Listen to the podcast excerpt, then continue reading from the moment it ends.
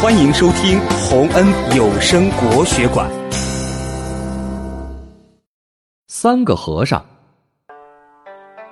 从前，在一座山上的小庙里住着个小和尚。小和尚每天都挑一担水，日子过得无忧无虑。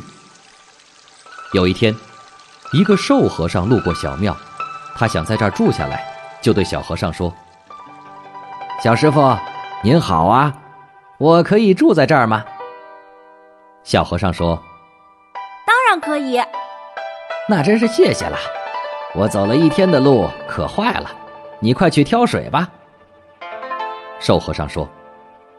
小和尚一听不乐意了，就说：“您要是想喝水，自个儿去挑吧。”瘦和尚心想：“一个人挑水太吃亏了。”两个和尚谁都不愿意去挑水，他们吵了半天，渴得嗓子都冒烟了。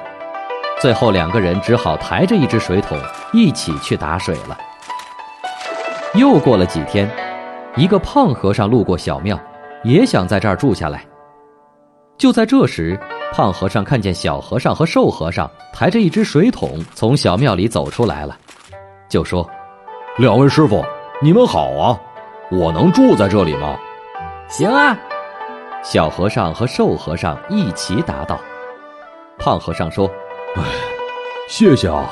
我走了一天的路，又累又渴，两位师傅快去抬水吧。”小和尚和瘦和尚一听，把水桶扔到了一边。小和尚说：“你想喝水，凭什么叫我们抬？要不你自己去挑，要不你跟瘦师傅一起去抬。”瘦和尚说：“凭什么让我抬？你怎么不跟胖师傅去抬？”三个和尚说着说着吵起嘴来，吵得大家都渴了，可还是没人去打水。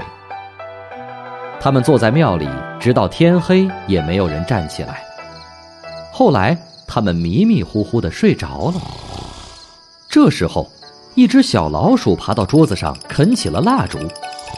蜡烛很快就被啃断了，倒下来把香案给烧着了。不一会儿，小庙里就燃起了大火。三个和尚睁开眼睛一看，火苗已经窜上了屋顶。